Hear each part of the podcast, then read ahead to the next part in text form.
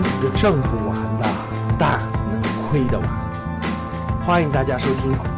关于中国石油这家企业，你的所有认知可能都是错的，赶紧下载，不然这个视频可能很快就没了。我们今天聊聊中国石油。中国石油在二零零八年上市的时候，正好赶上了一个牛市巅峰。当时中石油的估值大家都知道是股价四十八块钱，大概是四到六万亿之间啊，一直跌跌跌跌跌跌跌这么多年，最低跌到了三块多钱。十四年的时间，当时上市又是个牛市巅峰，无数多的这个股民啊，都认为这个中石油要涨到上百上百元，所以在四十八块钱进去了无数多的人。十四年当中，不停的跌跌跌跌跌跌跌，永远都解不了套啊！只有其中在一五年牛市的时候有一个反弹，最高反弹的是应该到了九块多钱，所以很多人盼着中石油解套，中石油解套。然后以前在十四年当中。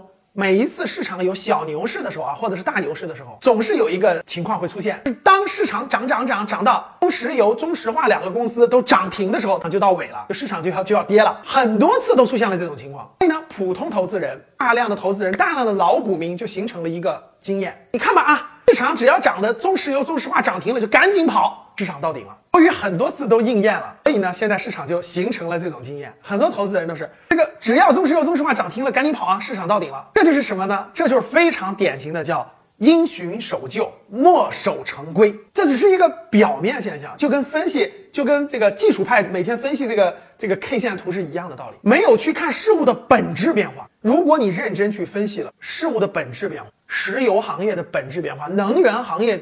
将要发生的本质变化，你就会发现，哎，有时候经验的东西不准了。我们可以看到啊，中国石油在过去两个多月的时间，从底部四块多已经上涨到了六块多。那这次上涨持续的时间还是比较长的，幅度也是比较大的，超过百分之五十。为什么会出现这个呢？它未来会不会延续呢？这要站在什么地方去考虑？这要站在事物这整个能源行业的本质去分析，本质。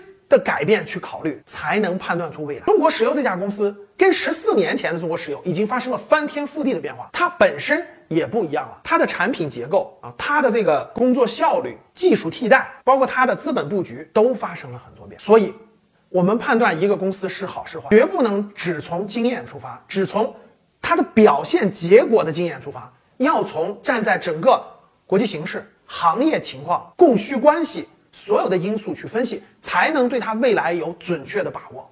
关于中国石油，其实如果你想了解到，把它了解通，需要阅读，需要查阅很多的资料，很多的文字，才能对它把它放在你的能力圈里，对它了然于胸，对它的未来才会有尽量准确的判断，而不至于刻舟求剑、墨守成规而犯大的错误。你听懂了吗？